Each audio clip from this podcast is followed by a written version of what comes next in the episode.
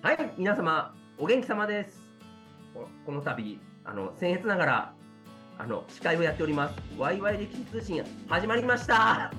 イエーイ もう仕事実語がめちゃくちゃになってます。あの、ワイワイ歴史通信の本日、初司会をさせていただいております。えーご機嫌様です。愛知、どうする家康の愛知から、池田大輔がお送りしております。そして、頼りになる大黒柱がお二人おられます。それでは先に、えーマイクさんからお願いします。あ、僕なんだ。はい、えっ、と、歴史を楽しむ会の副代表にして企画戦略部担当で、歴史を楽しむ読書会主催のマイトと、はい、そして歴女タレントでフリーアナウンサーで「どうする家康」のふるさとである岡崎、えー岡崎大河ドラマ館応援隊のメンバーの小川さないです。よろしくお願いしよろしくお願いしまます。はい、お願いします。お市の方、お市の方、早苗さん。す。なぜ私がおいち北川景子、結構僕いいなと思ってなんで声ちっちゃくなるの並べられると私どうやったって勝てるわけないんいだからさ、早苗さんは綺麗ですから、いいんです。あのこれ放送はね画面見えないからね皆さん、あの、リアル早苗さんに会ったらもう、あの、神々しくて目をつむってしまいますので、皆さん、サングラスをかけて来てください。って言ってリアルに会ったことない人が言ってるこの説得力のなさ いやいやいそりゃ池田さんだって大丈夫でしょ、サングラス。や、はい、確かに大丈夫です。ね、何が大丈夫だ僕も何が大丈夫い。いやでも今日はかなり面白い話がねはいネタとして入ってきてるよね。そうなんです。うんあの、くしくも再び、どうする家康深掘り会に、よその、それに関するニュース来たので、はい、紹介をしたいとど思います。うする？どうする？織田信勝から、家康殿どうする？の手紙発見。いやこれはすごいよ。はい。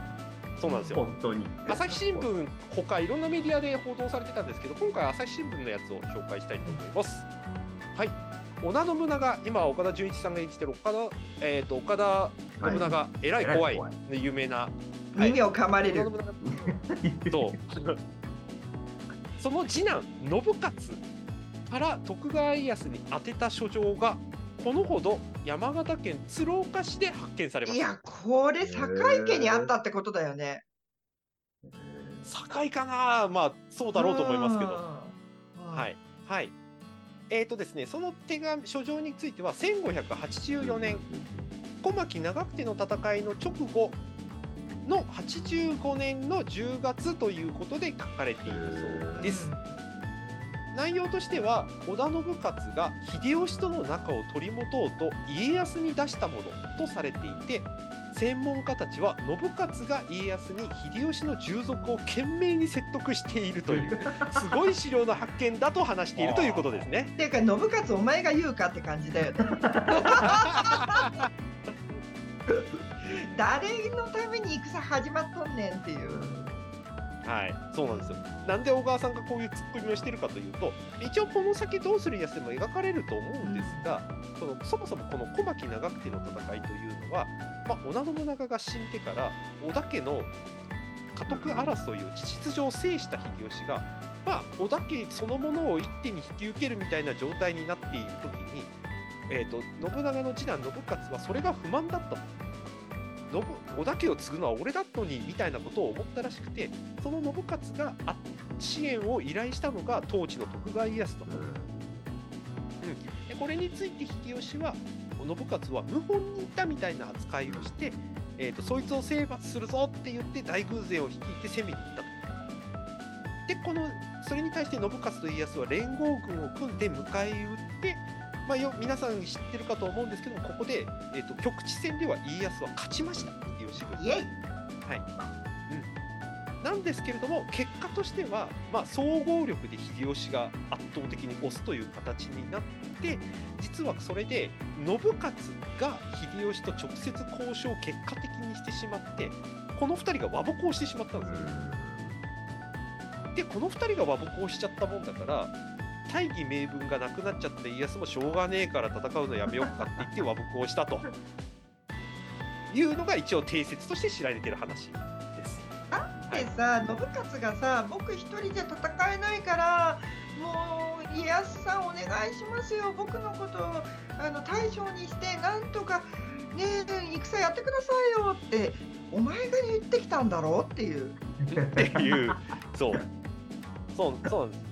一応、信勝の言い訳を言うと、実はその家康信勝軍が対峙している間に、秀吉はね、あの弟の秀長が側面から信勝の領地をガンガン攻めていっていて、うん信勝がもうこのままほあ無理無理無理無理無理っていう。そうそう、あのこのままいくと、あの信家康は負けなかったかもしれないけど、信勝の領地なくなりますみたいなことになりかねなくてっていう。そうそういう意味でいくとここの小牧長久手の戦いも実は甥っ子の秀次うん。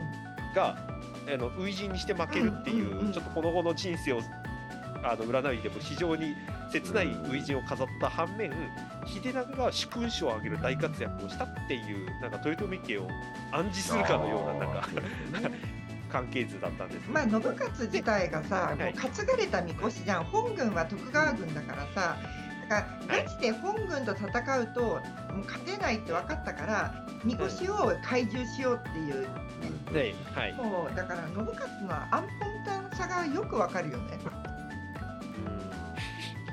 うん。そうなんですよね。まあ、ただ、この信勝の家が織田家で一番生き残る家になって確かに何が起こるか分かりませ ん。うんうんはい。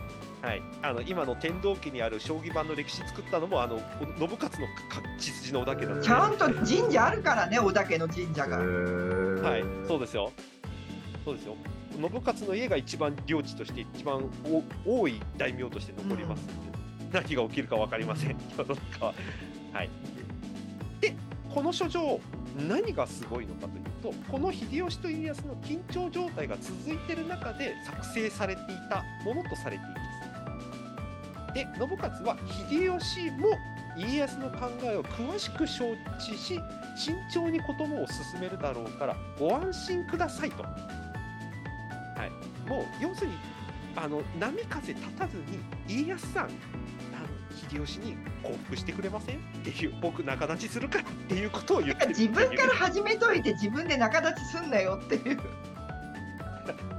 はい、そうなんですけど。で、こまあ、僕らが言うツッコミもそもそももっともなんですけど、この信勝が実は家康と秀吉の仲を仲介してるなんていう資料、今までなかったんですよ。そう今まで大河ドラマでももうえ？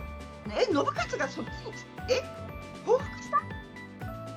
じゃあやってらんねえよ。軍引こうぜっていう描かれ方をね今までずっとしてきたのが、はい。変わるかもっていう。そうですよね。そうそうなんですよ。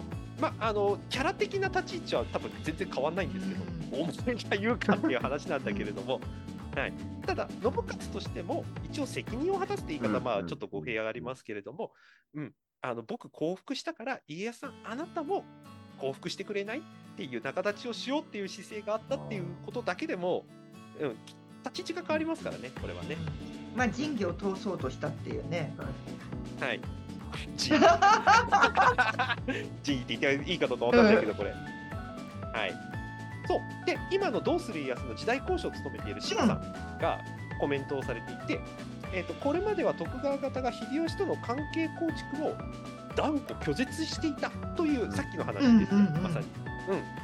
してたんですけれども、実は信勝が調整を図ろうとしていたという事実があったと。うんうん、これはだから今後の関係図を見る上でも非常に重要なそして貴重な資料だっていうふうに千葉さんは話していやます。そうだよこれからの大河でこの場面描くとき全然違ってくるよね。うんいや全然変わってきますね。うんうん。結果だけ知らされるんじゃなくて、あの信勝からも一応うんね、一応書状が来て仲介をするから報告してくうんない、うん。言ったっていう話ですね。うん。ちなみに小牧長久手の戦いって徳川四天王があの4人とも活躍した実は唯一の合戦になるんじゃないかな。うんはい、あの前半の羽黒の戦いっていうところで酒井忠次が大活躍をして、で後半のあの奇襲作戦を奇襲するあの長久手の戦いの方では、実は赤備えが初陣、うん。直政のはい、であの留守になっていた家康方の城を攻めようと思って秀吉が来たら、うん。そこに立ちふさがったのが本田忠勝、はい、そして戦いが終わった後 PR をばらまいたのが榊原康政、と連携プレーね。連携プレーをやったっていうのが、はい、実はこれこの小牧長久手の戦いで四天王が活躍したから実は徳川四天王っていうのは誕生したっていうふうに言われてます。うん。でなければだっていいなんてね、年齢的に相当離れてるし、そうですね。関した、ね年代も全然違うからその四天王にはい。入れてもらうだけでもおこがましいみたいな感じなんだからさ。うん。はい、そうなんです。実はこれこの後の話が実は直政にとってすごく重要で、この後あの家康と秀吉っていうのはその外交交渉する中で奥さんに朝姫っていうのがいるんですよね、秀吉の妹の。はい。でさらに秀吉のお母さんまでやってくるわけですよ中さん家康のところに。うん中さん、はい。でこの中さんの接待役をやったのが実は飯う野正ん はい。で、井伊直政は記録によると、毎日訪れていたと。で、次女にまで声をかけていた。どうですか、最近調子はっていう。あの一部ではホスト企業なんじゃないかと言われてる。完全にホストやってますよ、これ。で、当時の徳川家っていうのは、もう、この話の、あの、信勝の書状の続きになっちゃいますけど、秀吉に降伏しようなんて少しも持ってなかった人たちばっかりだったと言われていて、勝ってたんだもんだって、彼ら自体は。だからもうその女性たちをさっさと血祭りにあげてもう宣戦布告しちゃいましょうみたいな人がいたりだとか火つけて燃やしちまいましょうっていう人がいたっていうそう。話だから女対抗期の時は朝日のところに中がやってきた時に、城の周りにね、あの火をつけられるように焚き木がはい盛られていたっていうシーンが描かれてるからね。はいそうなんですよ、でその中でちゃんとした接待を直政がやったんであのお母さんの評価が爆上がりなんですよ 直政。がそうそしてこのお母さんに手厚い対応をしたということで秀吉の評価も爆上がりする。んです、うんうんうん。なので実は記録上では直政は徳川家の中で一番最初に官位が与えられてる。んです、だから分かんないもんだよね。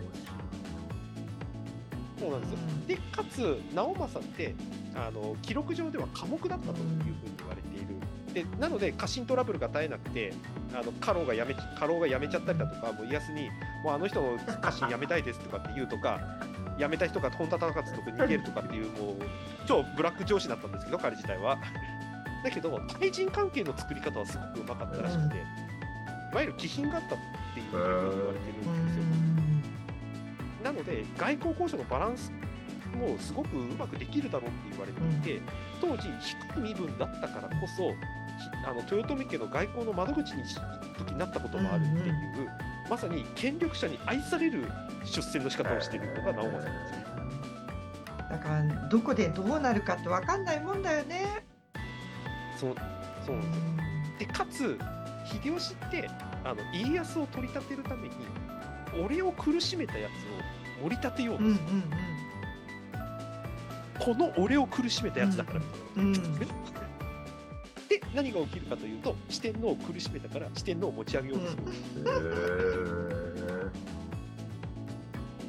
でそのだから秀吉が高く評価してるんだから家康もそこ評価しなきゃねってなってあの酒井忠次自体はあの年いってたんで、うん。この後隠居しちゃうんですけれども、残りの3人忠勝直政、康政は秀吉の評価が上乗せされている状態で家康もそこに領地上げなきゃねって言って、関東国替えの時に10万石以上の大名になったんです彼は。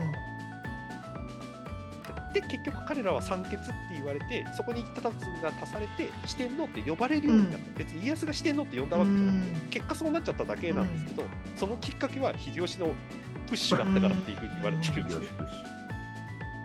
秀吉プッシュがあってあの4人は成立していて、特に直政はプッシュすぎるほどプッシュを受けてる。んです激激推しされたってことですね。激推し激推しされたんです。まさにお母様に激推しされて。そう。そう。お母さんの激推しからの秀吉の激推しがある。すごいですね。うんそう。彼の生涯を決めたのは実はその権力者との関係図だったうん今後起きてきます。でさいで最後に言っちゃうとこのバカバカ言われていた信勝君なんですけれどもくら言われてた信勝君ですけれども、彼実は大大名になるんですよ結果。100万石以上の、一瞬ね。ところが 一瞬。そう。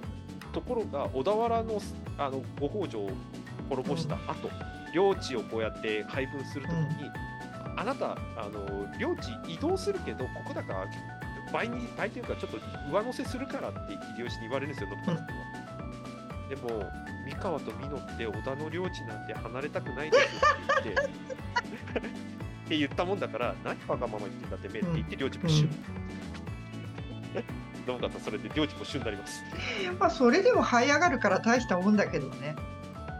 そうその後ちょびっとまた領地与えられてあの秀吉のなんかそば4人じゃないけれども、話し相手みたいな形で残ったら、そこから領地がまたちょっとずつ上がってってなぜか大阪の陣では大阪方にいながら実は家康と通じる役をやったりして、意外となんか大御所的ポジションで大阪の中で君臨する。ん。ですよ。信勝実は超頭がいい説が生まれてくるかもしれない。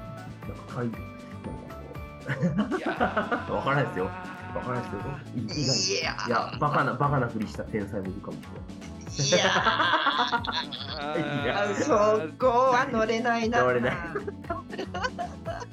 うんうんだとするとちょっと異次元すぎて誰も理解できなかったとかそれくらいの話かな。だから強いて言源内さんのエレキテルでねペプシマンになってる感じなのかもしれない。まあ、分かりたいってその話。すいません。はい。はい。というわけで、またどうする家康、まあ、反映されるかどうかわからないけれども、また面白い資料が出てきました。いいはいね。、そして、どうするですね。はい。どうする家康、これが描かれるの、小牧長久手は、いつかな、8月とか、多分その、あー4月とか、その通りですね。予定では、ね、予定では。予定では、はい。というところなので、ちょっとこれも楽しみに、またこういう資料が出てきてね、ちょっとずつまたあの状況が変わってきますので、うん歴史ってね、些細な一一通だけど、その一通からね、形説が変わっていくのがやっぱり面白いところなので、うんというわけで、どうする家康の関連ニュース、またこんな感じでどんどんまた出てきそううなので、ん。またね、また見つけては取り上げたいなと思います。ねえ。いやーやっぱり大河効果だね。本当ですね。うん。楽しみ。楽しみです。はい。うんです。ね。はい。というわけで、じゃあ、池田さん、せっかくだから、はい締めまで行ってみましょう。それでは皆さん本日もワイワイ歴史通信ありがとうございます。また次回をお楽しみに。小牧山歴史記念館はリニューアルされたよ。またねー。素晴らしい。